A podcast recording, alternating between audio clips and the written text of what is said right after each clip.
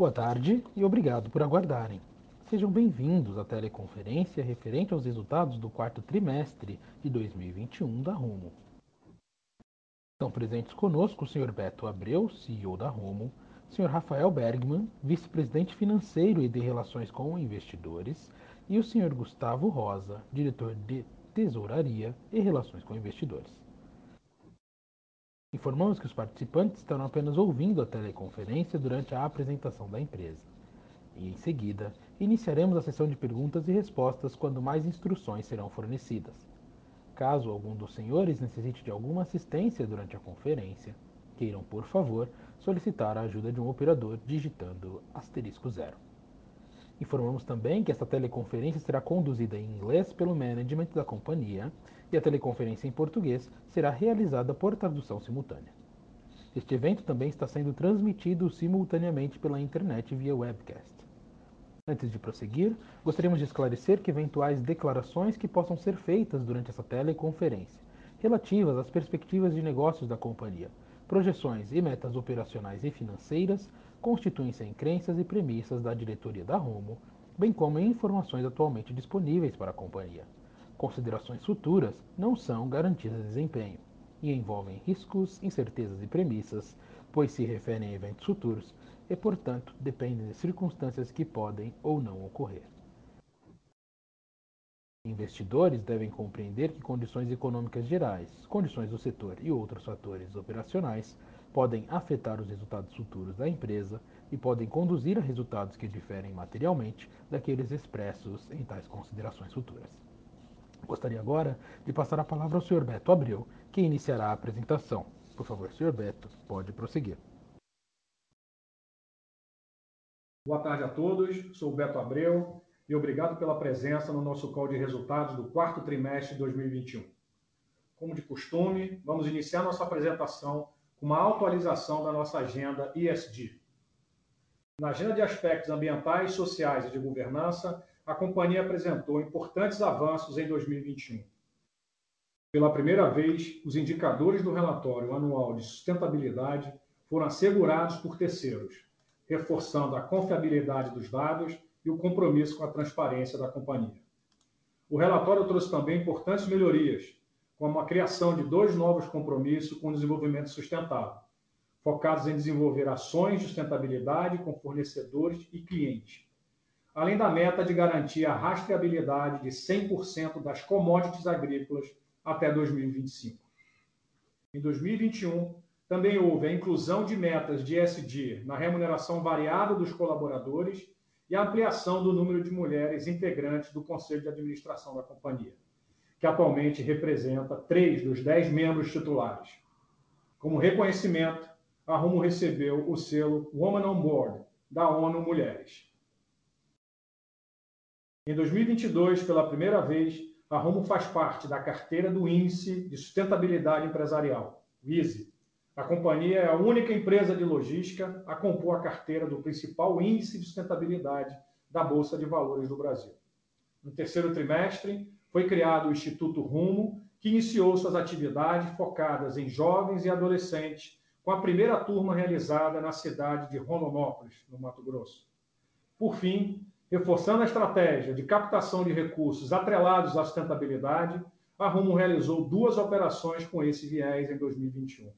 E estamos entrando em 2022 com cerca de 50% da dívida relacionada ao desenvolvimento sustentável. No próximo slide, apresentaremos o destaque de 2021. 2021 foi um ano de consolidação dos trabalhos que a companhia vem realizando em diversas frentes da sua estratégia. Na frente regulatória, diversos avanços se concretizaram. A assinatura do contrato de autorização para a extensão da ferrovia de Rondonópolis a Lucas do Rio Verde representa um projeto transformacional para a companhia que nos trará maior proximidade à principal região produtora de grãos do Estado. Estamos otimistas com o processo de licenciamento e trabalhando para iniciar as obras do primeiro trecho ainda no final de 2022. Outro avanço recente foi a promulgação da nova Lei das Ferrovias, a 14.273, mostra o interesse da sociedade no desenvolvimento da infraestrutura ferroviária brasileira.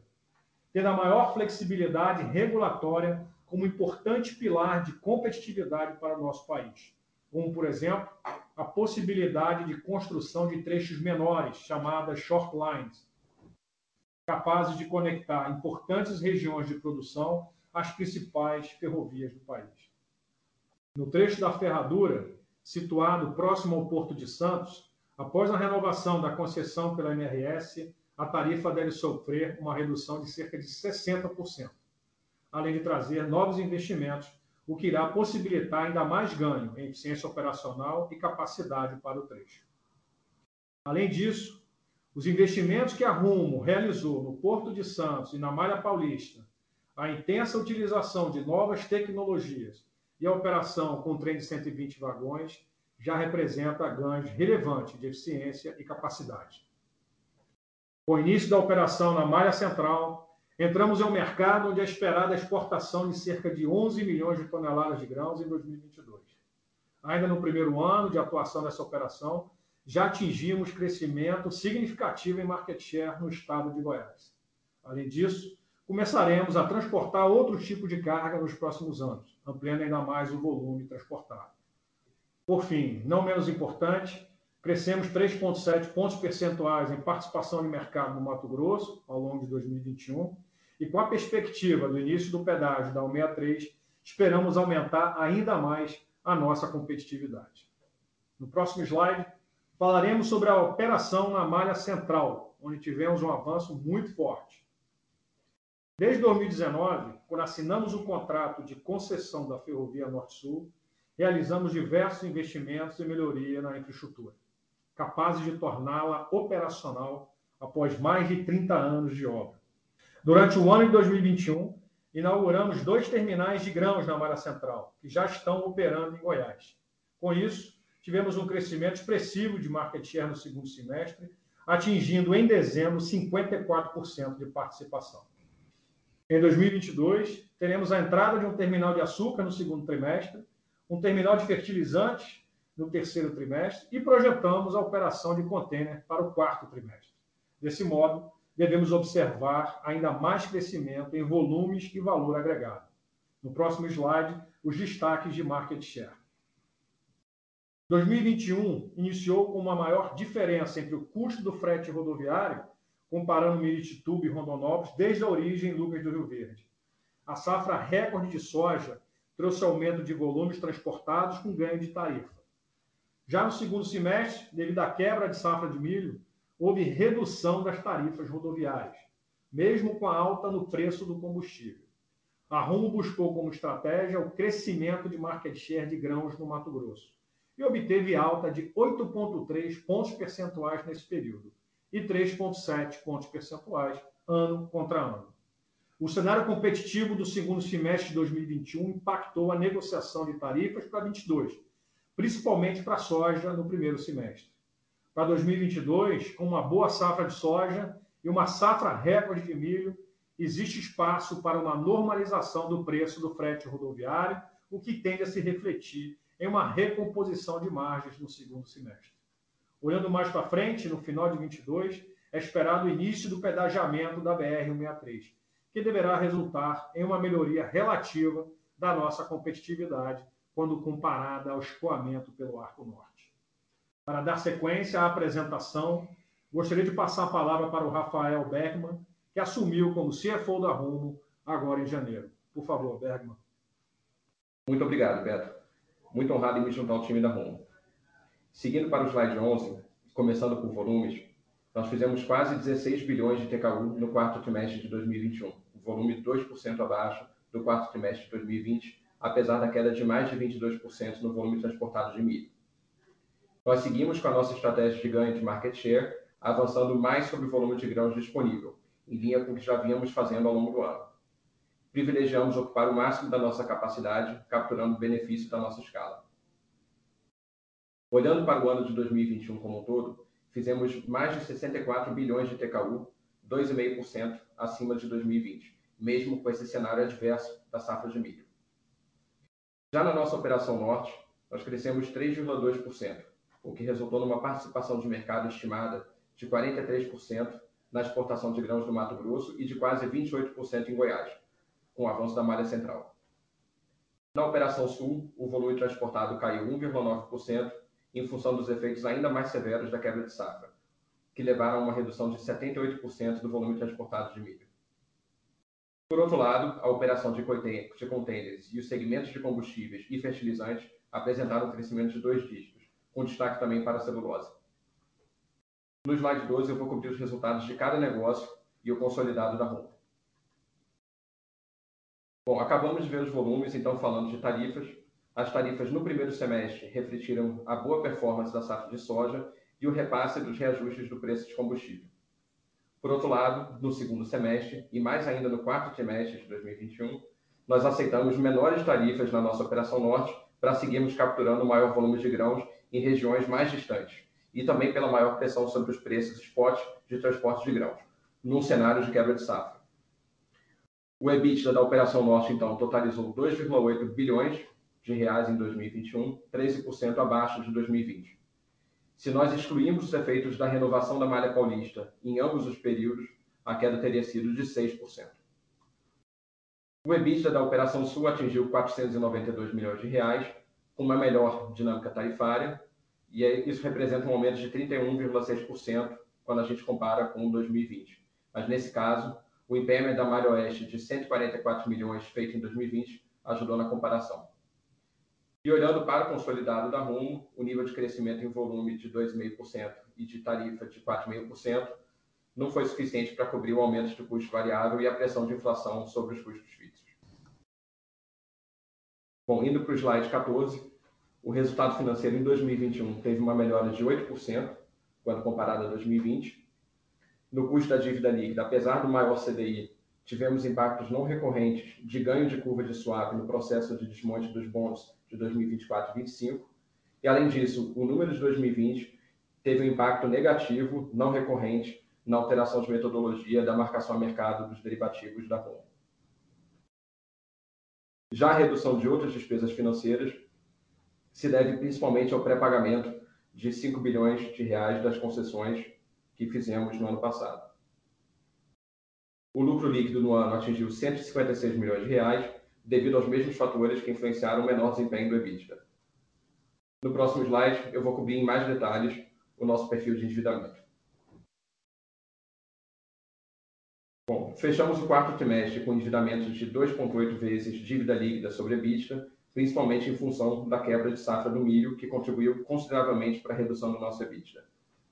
Quando olhamos para o nosso cronograma de amortização da dívida, com a emissão do bond de 32 e o pré-pagamento do bond de 25 em janeiro, agora de 22, nós vemos que a Rumo não terá nenhum valor significativo a ser amortizado até 2027, facilitando assim a execução do plano de investimento e a extensão para Lucas do Rio Verde. Nos próximos slides, eu vou mostrar as perspectivas para a soja e também para o milho. No que se refere ao mercado de soja, em 2022, segundo as projeções da Agroconsult, o Brasil deve ter uma safra de 127 milhões de toneladas, das quais 78 milhões devem ser exportados. Apesar da estiagem registrada agora na região sul, os estados do Mato Grosso e de Goiás, onde nós temos a atuação mais relevante, seguem com projeções de crescimento em relação à safra anterior, tanto em produção como em exportação. E dentre as principais regiões onde atuamos, até o dia 10 de fevereiro, agora de 2022, a colheita de soja nos estados do Sul e do Centro-Oeste é, apresenta um bom avanço, com destaque para os estados do Mato Grosso e do Paraná, onde a colheita alcançou 56% e 23%, respectivamente, número maior do que a média dos últimos cinco anos para a mesma data. No próximo slide, número 18, a gente vai ver as perspectivas para o milho. Então, o mercado de milho em 22, também segundo as projeções da AgroConsult, o Brasil deve ter uma safra recorde de 111 milhões de toneladas, um acréscimo de 25 milhões de toneladas em relação a 2021, das quais 34 milhões deverão ser exportadas. Isso é mais de 60% acima da exportação da safra de 2021. Juntos, os estados de Mato Grosso e Goiás devem exportar cerca de 9 milhões de toneladas a mais do que em 21. E, diferentemente de 2021, quando houve atraso na safra de soja, a antecipação do plantio e da colheita em relação à média dos últimos cinco anos permite uma janela mais favorável para o cultivo e para a colheita do milho, o que traz, por agora, perspectivas positivas para essa safra de 2022.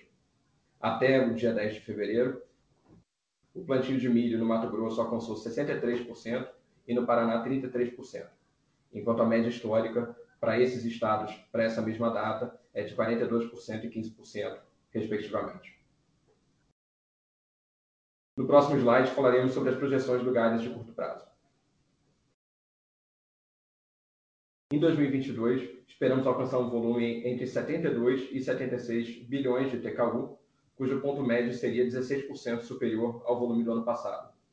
No EBITDA, estimamos intervalo entre 4.1 e 4.5 bilhões de reais, o que representaria uma alta de 28% também no ponto médio. Isso se deve, se deve principalmente ao crescimento de volume e de tarifa em relação ao patamar da quebra de safra de milho do ano passado. Lembrando, como o Beto já comentou, que parte dos volumes, principalmente da soja, no primeiro semestre de 2022, foi precificado ao longo do segundo semestre de 2021 e, portanto, num cenário competitivo menos favorável. Por outro lado, o CAPEX deve apresentar uma redução em relação à média que divulgamos no guidance de longo prazo. Os ganhos de eficiência com o trem de 120 vagões, além das melhorias no Porto de Santos, nos permitem um ganho de ciclo que deve reduzir as aquisições de material rodante. Dessa forma, projetamos investimentos entre 2,7 e 2,9 bilhões de reais em 2022. Isso sem considerar as obras de extensão para Lucas do Rio Verde, que começarão assim que as licenças forem obtidas. O EBITDA e o CAPEX que nós projetamos para 2022 tendem a nos permitir uma redução de alavancagem da Rumo antes de da gente iniciar a construção da extensão para Lucas do Rio Verde.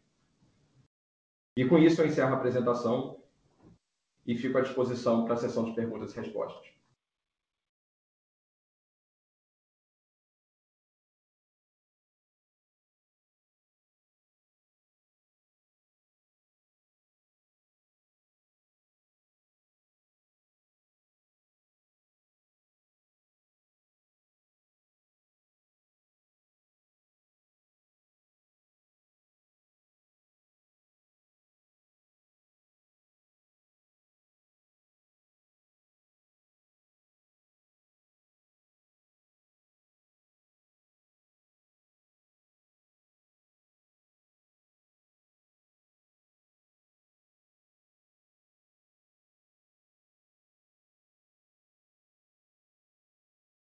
A primeira pergunta é de Pedro Bruno, da XP Investimentos.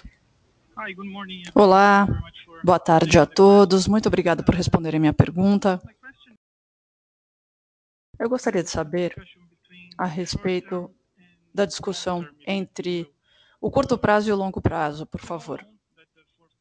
Todos sabíamos que o segundo semestre de 2021 seria fraco dado o que aconteceu com o milho. Isso não é novidade para ninguém.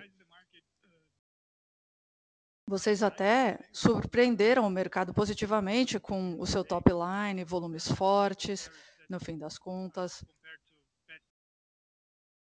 Uma tarifa que, comparada aos períodos passados, não foi tão ruim assim, no fim das contas, mas acabou não cobrindo a alta dos combustíveis, como vimos agora nos resultados. Isso já era esperado. O que não era esperado até recentemente seria que isso se arrastaria para 2022.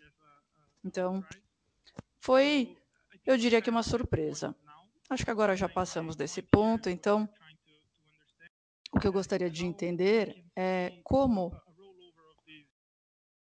podemos ver o desenvolvimento dessa estratégia de participação de mercado que vocês estão implementando depois de 2022. Nós sabemos que 2023 deve ser um passo importante em termos de melhoria. O Beto acabou de falar sobre isso. Então, a minha pergunta é: vocês poderiam nos explicar como isso vai se comunicar com o guidance para 2025, que ainda está em vigor? E os principais guidances que vocês têm aí? Volume, EBITDA e até CapEx. Só para a gente entender o quão estrutural vai ser essa redução do CapEx e também a comunicação com a geração de caixa, fluxo de caixa livre até 2025. Não sei como vocês vão responder, não importa, mas eu gostaria, por favor, que vocês conectassem o presente com o futuro, pensando na estratégia de participação de mercado e que isso não considera um trimestre à frente. Muito obrigado por responderem a pergunta. Obrigada, Pedro. Aqui é o Beto. Muito boa a sua pergunta. Como você disse, ela é ampla e eu vou tentar falar primeiro sobre volume e talvez, ao invés de EBITDA, vou falar sobre custo, tarifa e CapEx, ok? Então, vamos começar com volume. Estamos considerando, é claro, que a demanda mundial por transporte vai continuar a crescer e acho que temos que concordar que temos a solução mais competitiva nas regiões em que operamos. Eu não estou dizendo que existe uma lacuna entre a nossa solução e as outras alternativas, Mato Grosso e Goiás. Existe uma lacuna e essa lacuna deve aumentar no curto prazo.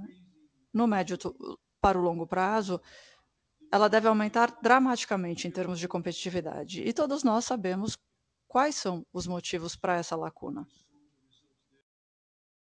Vimos os resultados do último tri, uma participação de mercado enorme no Mato Grosso, por volta de 70%. Em Goiás, a participação de mercado no segundo semestre foi na casa dos 40%. Então, nós realmente temos a solução e a capacidade para continuar crescendo e chegar ao nosso guidance. Quando falamos sobre participação de mercado, também precisamos falar sobre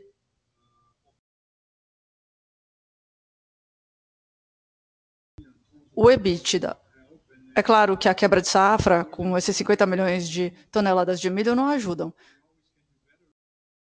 Nós sempre aprendemos com o processo, mas eu posso dizer que não há nenhum arrependimento aqui por parte da equipe com relação à nossa estratégia. Nós entendemos que esse tipo de coisa acontece, então vamos fazer isso de novo, testar a nossa capacidade. A principal mensagem com relação à yield é que no segundo semestre de 2022 vai ter um ambiente totalmente diferente e vai levar uma competitividade diferente para 2023, e é isso que devemos levar em consideração. Agora, não podemos falar mais sobre os motivos. Esse é do lado do yield, né? Agora, o EBITDA também tem a ver com custo. Então, deixe-me mencionar duas alavancas importantes do lado do custo. Primeiro, é a eficiência energética, que é muito importante, considerando os preços do combustível. Nós temos tido uma redução de 5% ano a ano, isso deve continuar nos próximos anos. Temos certeza que esse nível de TCC vai continuar reduzindo. E a outra alavanca, quando falamos sobre custo, é que precisamos levar em consideração, apesar de não fazer parte do guidance de 2022, é o repasse de tarifas da última milha no Porto de Santos, lá em Ferradura. Como sabemos, esse processo já foi aprovado, o ministro da Infraestrutura já aprovou. E para Rumo, nós estamos falando de um custo de 250 milhões de reais só em 2022. E esperamos ter essa aprovação, não sabemos exatamente quando, mas de acordo com o documento, estamos falando de 60%. Isso nos dá autoconfiança de que isso vai nos levar ao EBITDA que projetamos para o médio e longo prazo. Mas também temos que falar sobre o CapEx. O que é muito importante, porque todo o investimento que temos feito Começamos com Rondonópolis, como você sabe. O Porto de Santos foi totalmente transformado no ano passado em termos de investimentos, uso de tecnologia em todo o processo. A extensão que temos feito na malha, que implementamos na malha. A malha central trouxe não apenas volume, mas também uma coisa muito importante, a opcionalidade que esse novo negócio trouxe para todo o sistema. Então, somando-se tudo isso, eu tenho que dizer que nós estamos indo muito além das expectativas. Voltando para 2020, em termos de ciclo, nós estávamos rodando quase 100 horas. Nós não falamos sobre transit time, né? Mas esse é um indicador chave no nosso negócio. No ano passado, estávamos com 90 horas de transit time e começamos 2021, 2022 abaixo de 80 horas. O que é absolutamente extraordinário em termos de eficiência. Vai muito além das nossas expectativas e o impacto no CAPEX é muito relevante. Então, o segundo semestre de 2021 já teve 1,41 bilhões de capex. Devemos ter algo parecido no primeiro semestre de 2022 e segundo semestre de 2022. Então, esperamos testar esse como novo nível de capex. Essa é a nossa perspectiva com relação a capex um foco total em eficiência como principal driver para ganhos de capacidade. Então, esse é um resumo de volume, custo, tarifa e capex. Com relação ao nosso guidance de curto prazo e longo prazo.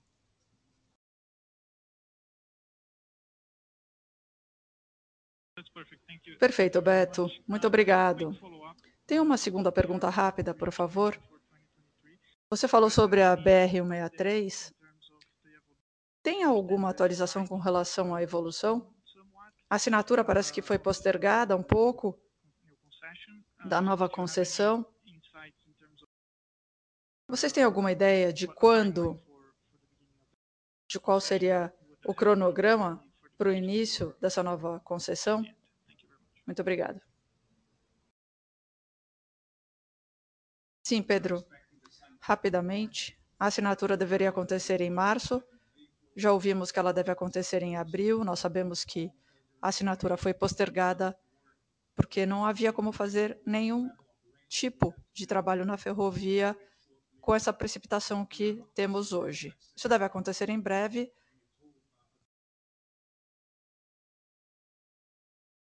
mas não vamos considerar nenhuma mudança para o nosso guidance. Vamos considerar isso para 2023. Ok. Muito obrigado por responder as perguntas. A próxima pergunta é de Lucas Barbosa, do Santander. Boa tarde, Beto, Rafael e Gustavo. Tenho duas perguntas. Primeiro, poderiam comentar com relação a premissa do guidance de 2022, a safra de milho no Mato Grosso vai chegar a 40 milhões de toneladas esse ano. Isso está de acordo com as suas premissas? E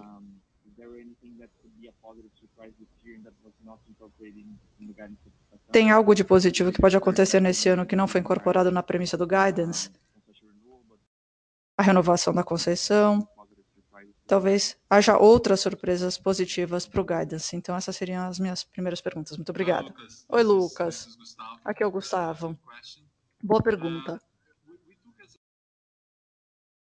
A nossa premissa foi a previsibilidade que temos com base nos volumes que negociamos até agora. Então, temos uma boa ideia da sazonalidade, principalmente para o primeiro semestre do ano, onde a maior parte dos volumes já foram negociados com os clientes e é difícil prever quais serão os volumes na baixa temporada da safra de soja. Em junho, acho que ainda vamos ter capacidade para vender no mercado.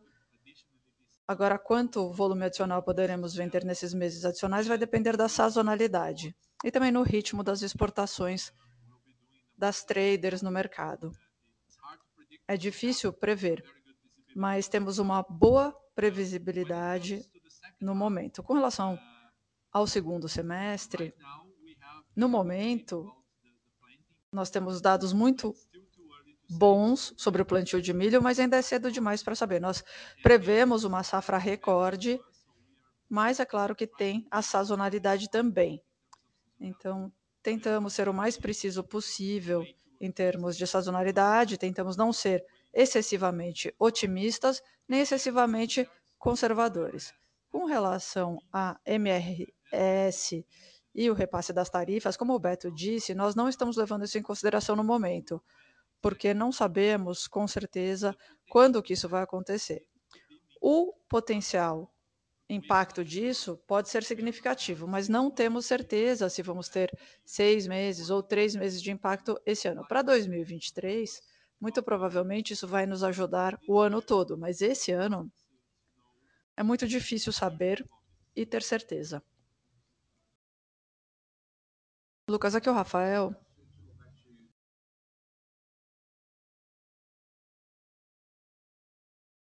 Também temos a questão do fluxo de caixa.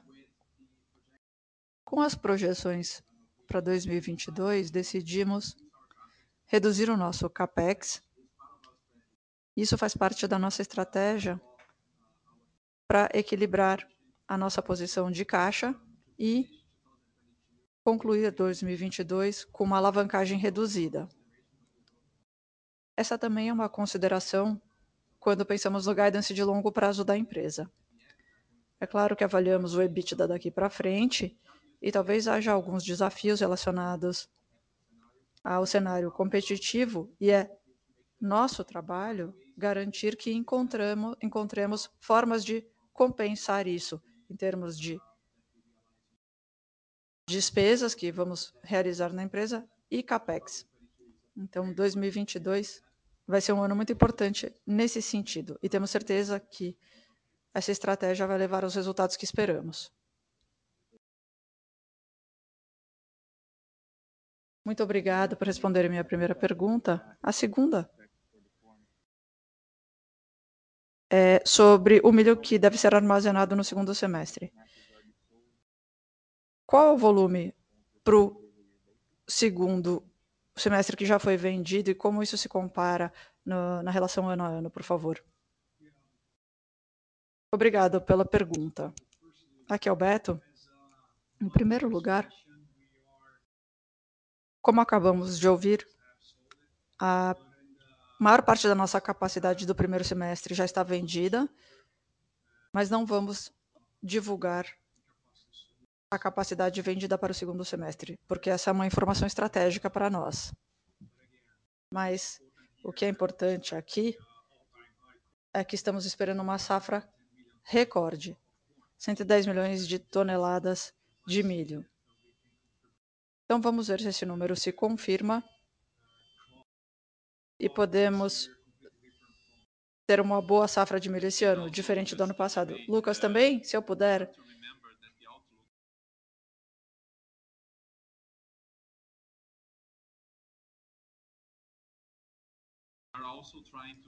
Estamos tentando equilibrar volumes e preço. Não temos pressa, como o Beto falou, temos uma safra recorde, então estamos bem posicionados para negociar os volumes no segundo semestre. Mas não vamos divulgar nenhuma informação sobre isso no momento. Perfeito, muito obrigado por responder a minha pergunta e tenham um bom dia. A próxima pergunta é do Rogério Araújo, do UBS. Olá, muito obrigado pela oportunidade. Tenho algumas perguntas. Eu imagino que vocês já devam ter vendido a maior parte da soja para o primeiro semestre de 2022. E se fossem negociar os contratos hoje, qual a diferença de preço que a Rumo tem, Rumo tem em comparação com o valor do mercado? Existe aí potencial para uma expansão de yield no segundo semestre? Ou seja, qual é o tamanho da lacuna que vocês têm em comparação com os preços de mercado nesse primeiro semestre? Muito obrigado.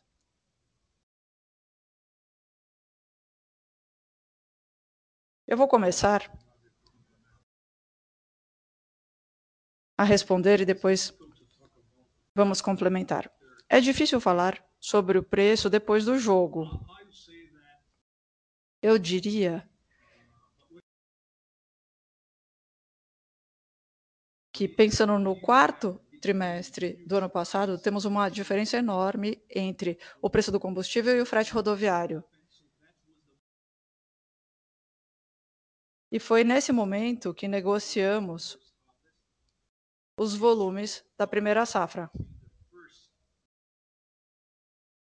E o que vimos nos primeiros dois meses é que foi uma safra muito difícil de ser colhida. A colheita foi muito difícil devido, devido às chuvas, à precipitação. Então, eu diria que temos uma oportunidade de preço e que foi um movimento errado.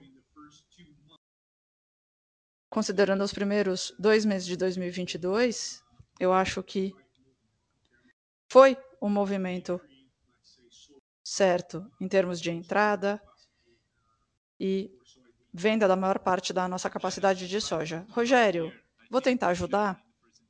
Eu acho que na apresentação mostramos algumas informações de competitividade que mostram que durante o primeiro semestre de 2021 vimos o spread dos preços de transporte rodoviário entre Miritituba e Rondonópolis, que estavam um pouco acima de 120 reais por tonelada. Mesmo com preços altos de combustível no segundo semestre do ano passado, vimos uma redução nesse spread, caindo para 80 abaixo de 80 reais por tonelada. Então, esses valores caíram no mínimo 40 reais por tonelada no segundo semestre, no momento em que os preços dos combustíveis sofreram um pico. Isso mostra como foi difícil negociar os volumes no segundo semestre do ano passado. E também considerando a eficiência quando negociamos os volumes principalmente de soja, isso chegou antes, então precisamos tomar uma posição para conseguir capturar os volumes. Se você olhar posteriormente, o aumento da nossa participação de mercado em janeiro foi extraordinariamente alta. Esse aumento na participação de mercado, simplesmente porque negociamos os take or pays com antecedência. Então, é sempre um tomar lá da cá.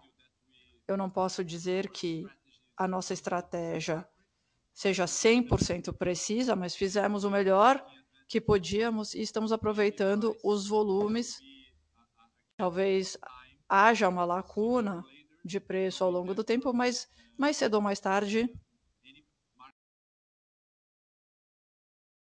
vamos captar as oportunidades de mercado, considerando o repasse de preço de combustível e também considerando a inflação. Muito obrigado. A segunda pergunta é: vocês estão vendo alguma despesa one-off no segundo trimestre? Vimos aí uma linha de despesa pouco comum, de mais ou menos 60 milhões de reais. Houve algum custo pontual ali? Oi, Rogério, aqui é o Gustavo. Com relação a outras despesas, o que observamos no ano foi uma questão de phasing entre os trimestres. Pensando no ano como um todo, a única despesa pontual que tivemos foi no ano passado, que foram quase 300 milhões de reais reconhecidos na malha paulista devido à baixa de alguns passivos que tínhamos. Aquele processo de renovação antecipada demos a baixa desses passivos e foram contabilizadas como ganhos em outras receitas e despesas. Mas entre os trimestres, é uma questão de passagem, porque se você fizer o ajuste e essas informações estão nos nossos resultados comparados, as coisas estão uniformes. Tem uma pequena diferença entre os números de 2020 e 2021. E quando vemos a volatilidade no primeiro tri, é, é um pouco maior, mas tem mais a ver com é, essa passagem de outros custos e despesas pontuais. Ok, ficou muito claro. Muito obrigado.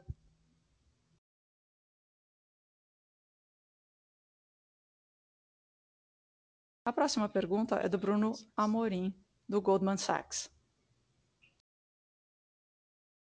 Olá, obrigada por responder minha pergunta. Tenho duas. A primeira tem a ver com a pergunta do Pedro no início do call.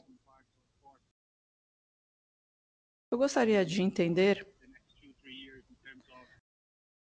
os próximos dois ou três anos, em termos de volume CapEx e EBITDA, o guidance fala de 10% de aumento de volume, considerando a inflação.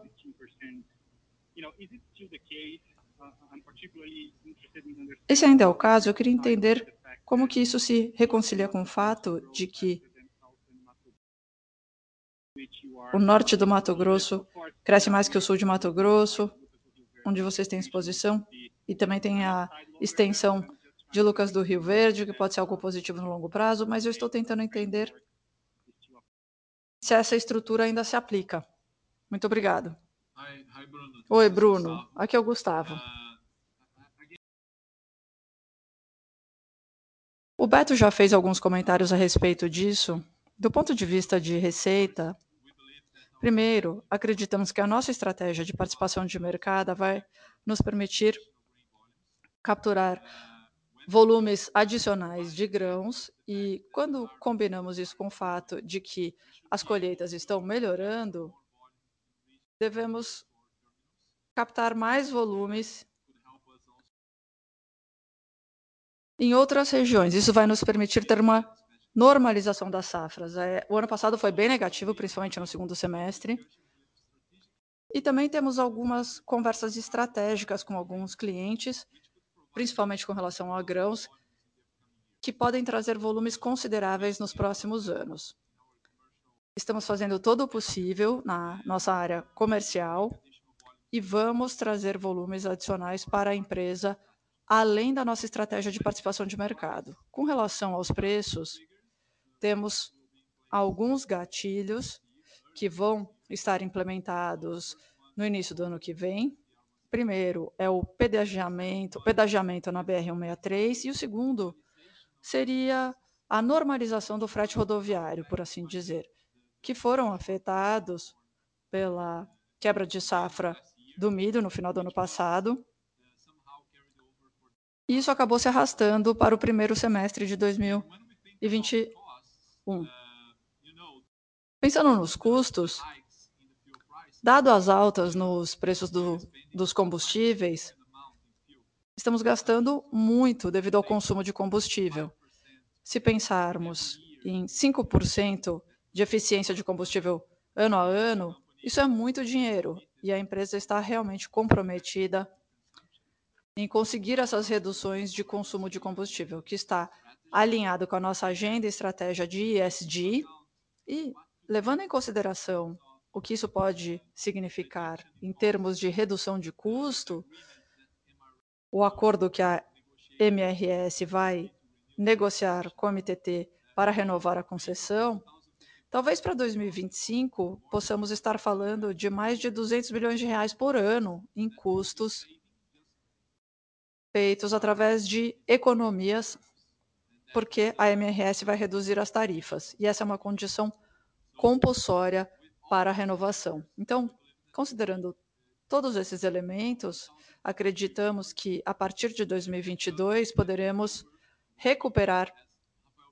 como Rafael Bergman acabou de dizer, reconhecemos que estamos um pouco atrás de nosso cronograma de crescimento, mas temos certeza que temos as alavancas para alcançar o plano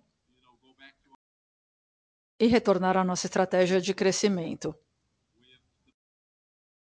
estando em conformidade com os fundamentos de longo prazo do nosso negócio. Nós sabemos que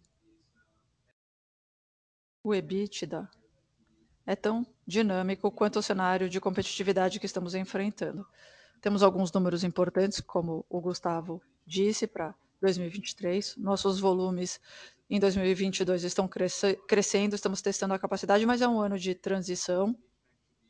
Para 2023, devemos ter um ano muito melhor em termos de margem, mas é claro que o guidance de longo prazo é um número no futuro. Então, pensando no EBITDA, se pegarmos um instantâneo utilizando o ano passado e o cenário competitivo, a maior parte de vocês projetaram o extremo inferior do EBITDA no guidance, que é o que vimos, é claro. Mas esse quadro vai mudar. Eu gostaria de repetir a questão do CapEx, que é uma parte importante dos números financeiros do guidance, sem comprometer o crescimento. Vou repetir, sem comprometer o crescimento, já estamos trabalhando com um cenário que está na parte inferior do intervalo do guidance. Com um número, esse ano que está abaixo disso, esperamos continuar com a estratégia de CapEx para o ano que vem. Com relação a lucros do Rio Verde,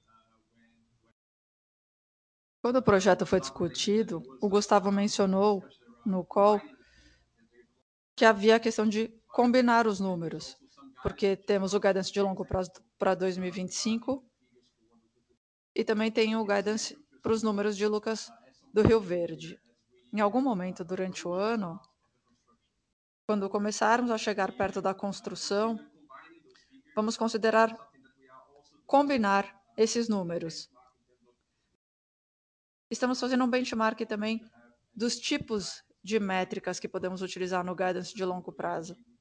Estamos vendo que outras empresas estão fazendo e vamos comunicar qual será o processo. Muito obrigado pela resposta tão abrangente. Eu tenho uma segunda, se eu pudesse fazer, por favor.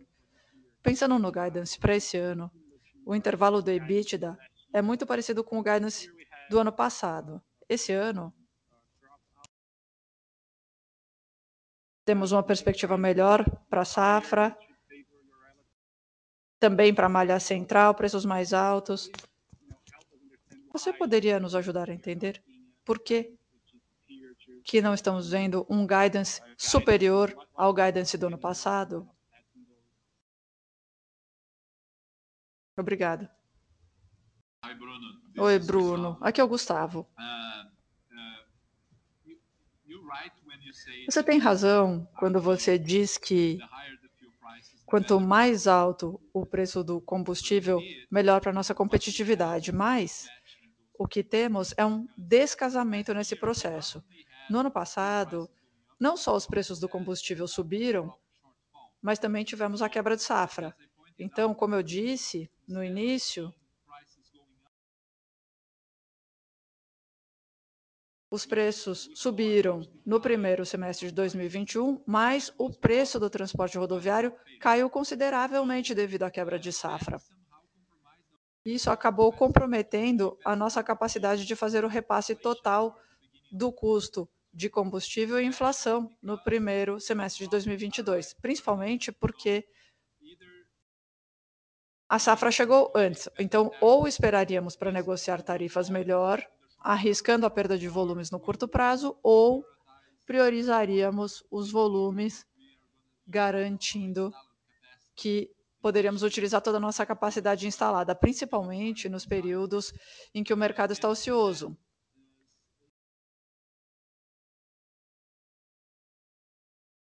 E algum tempo depois, poderíamos tentar recuperar esses preços quando houver o repasse da inflação no mercado, no transporte rodoviário. Então, nesse processo, deixamos algum dinheiro em cima da mesa. Não foi uma decisão da empresa, mas uma realidade do mercado. Não foi fácil fazer esse repasse da inflação e do preço de combustível quando vimos a redução do preço do frete rodoviário, mas acreditamos que seja um descasamento temporário, não é algo estrutural que se perpetuará. Então, é por isso que vocês viram esses números. Outra possível questão que devemos levar em consideração é a sazonalidade, principalmente após a pavimentação da BR-163, vimos uma capacidade maior no Arco Norte, que ofereceu às tradings a possibilidade de concentrar as exportações. Então, é mais difícil garantir que teremos os mesmos volumes na baixa temporada na baixa estação. Então, também devemos levar em consideração essa sazonalidade, que não vai ser tão positiva quanto a que tivemos no passado, quando a BR-163 não havia sido pavimentada. Então, esse é outro elemento que deve ser levado em consideração. Muito obrigado, Gustavo.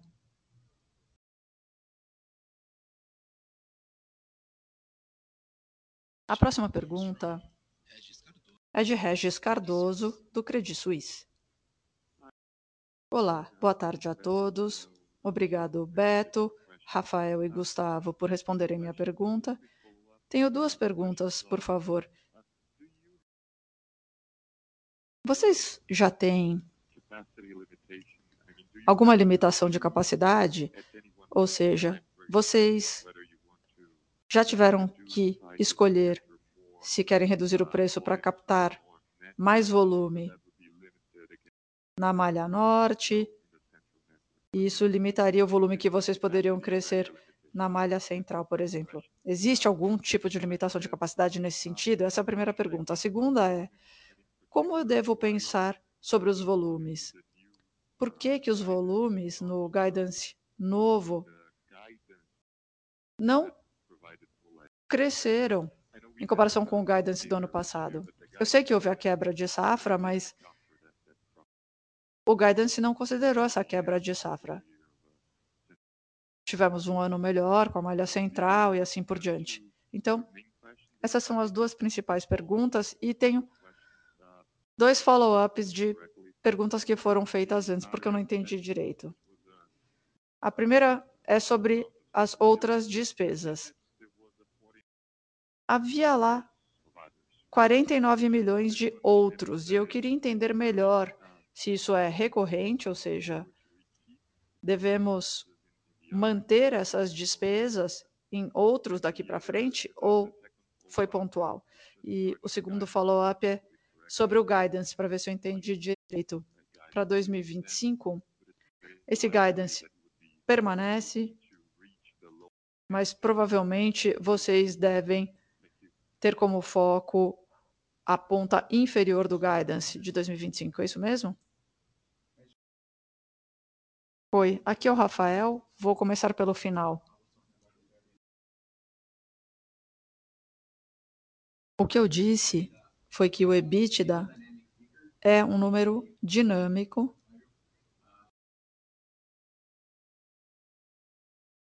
ainda temos o intervalo que foi divulgado no ano passado, mas como estamos atrás da curva, se você pegar o instantâneo das projeções atualmente, elas estão mais próximas do extremo inferior do guidance.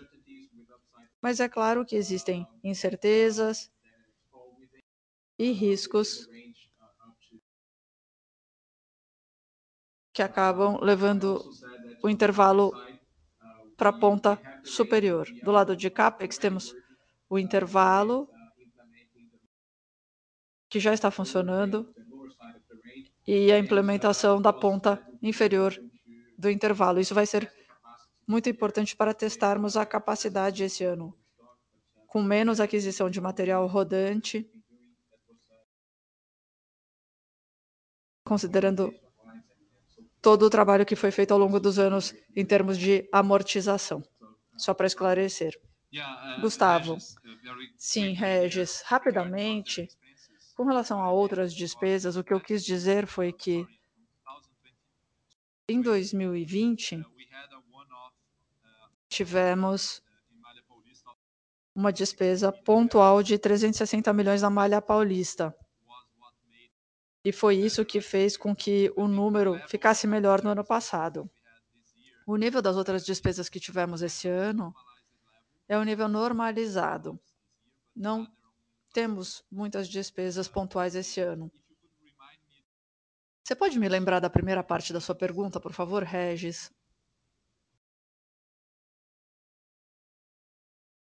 A pergunta era sobre limitação de capacidade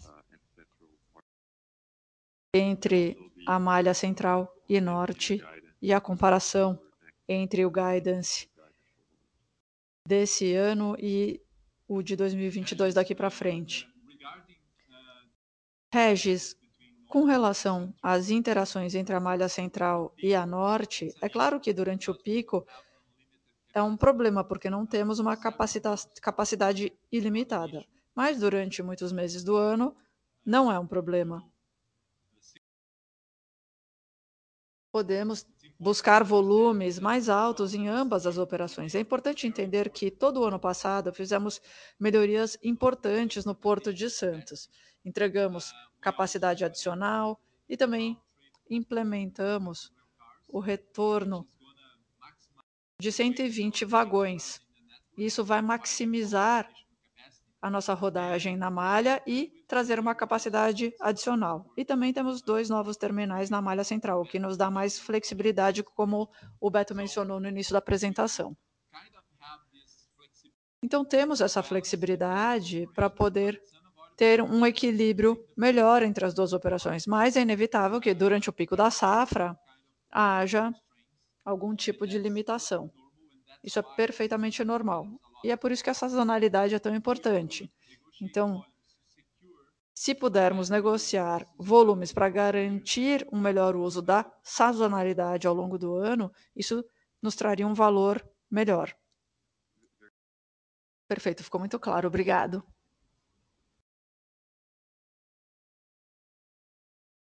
A próxima pergunta é de Felipe Ferreira, do Citibank.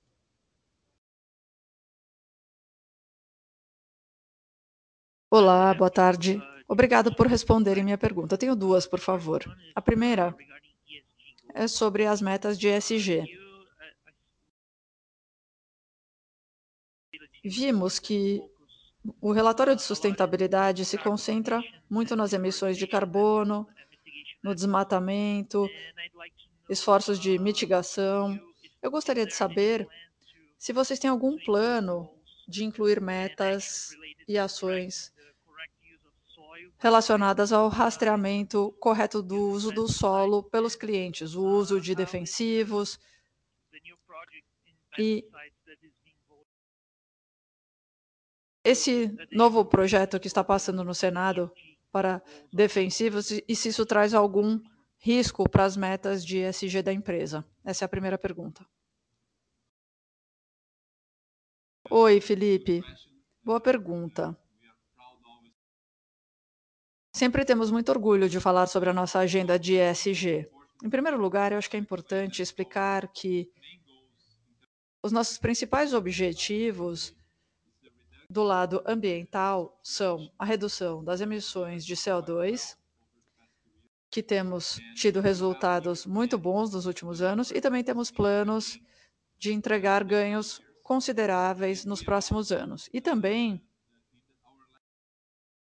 o nosso último relatório de sustentabilidade divulgou metas ousadas de termos 100% de rastreabilidade de todos os grãos transportados nas nossas malhas. É um plano bastante ambicioso que nos força a trabalhar conjuntamente com os nossos clientes para implementá-lo, e ele foi criado para que garant possamos garantir que após 2025 a empresa garanta que não estará associada a nenhum grão que esteja sendo colhido em regi regiões com problemas de desmatamento. Com relação aos defensivos, Não estamos focados em priorizar essa agenda no momento, mas é claro que sempre estudamos isso. Isso é mais do lado do produtor. Estamos tentando influenciar principalmente as traders que possam mandar a mensagem correta para os produtores, para que, em primeiro lugar, estejam em conformidade com o Código Florestal, Florestal Brasileiro e também oferecendo uma capacidade adicional que permita que as traders possam passar de caminhões que são seis vezes menos eficientes em termos de emissão de CO2. Então, essas são as nossas prioridades atualmente, mas estamos abertos a analisar outras oportunidades junto com os clientes, com os produtores, que se encaixem na nossa agenda de ESG. Ok, muito obrigado pela resposta. A segunda pergunta é sobre a parceria que vocês anunciaram no final do ano passado com a Hidrovias e no Porto de Santos.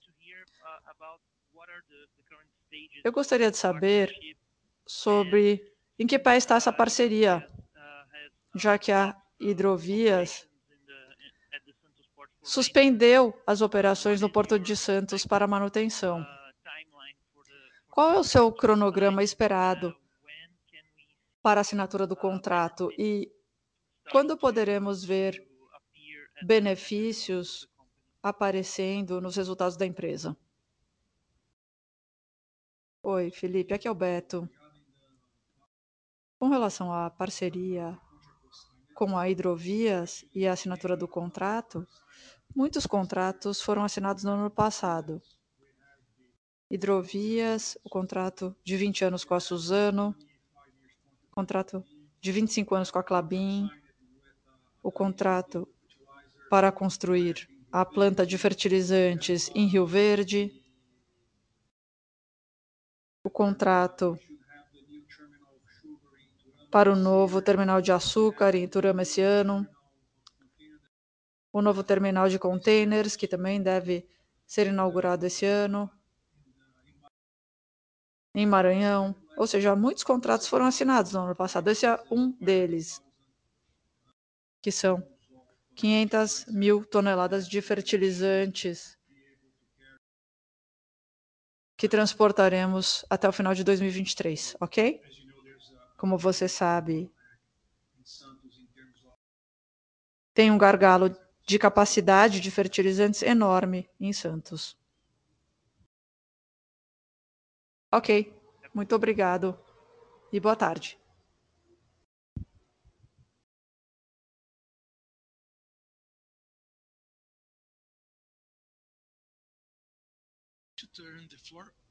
Muito obrigado.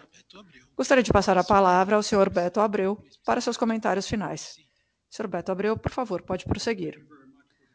Muito obrigado pelo call, obrigado a todos.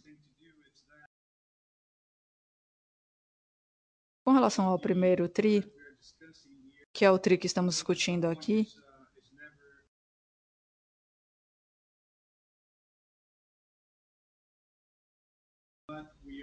Os resultados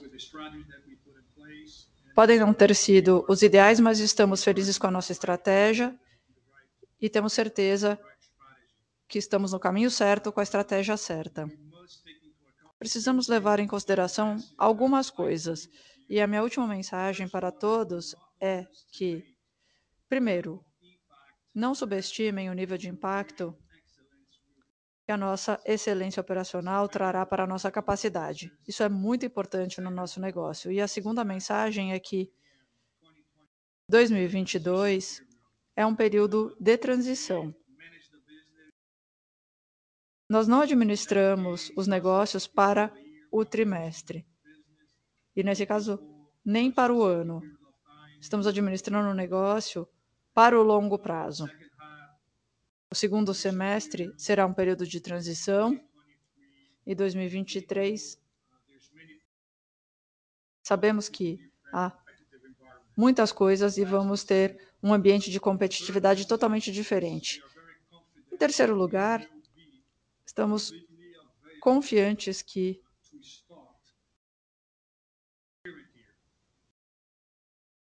inicializaremos Lucas do Rio Verde nesse ano.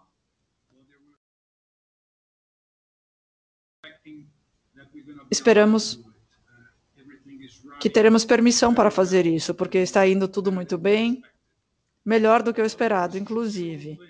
Muitas coisas estruturais que têm um impacto no VPL. O PNL não foi como o esperado, mas muitas coisas afetaram o valor presente, o VPL. Então, muito obrigado a todos.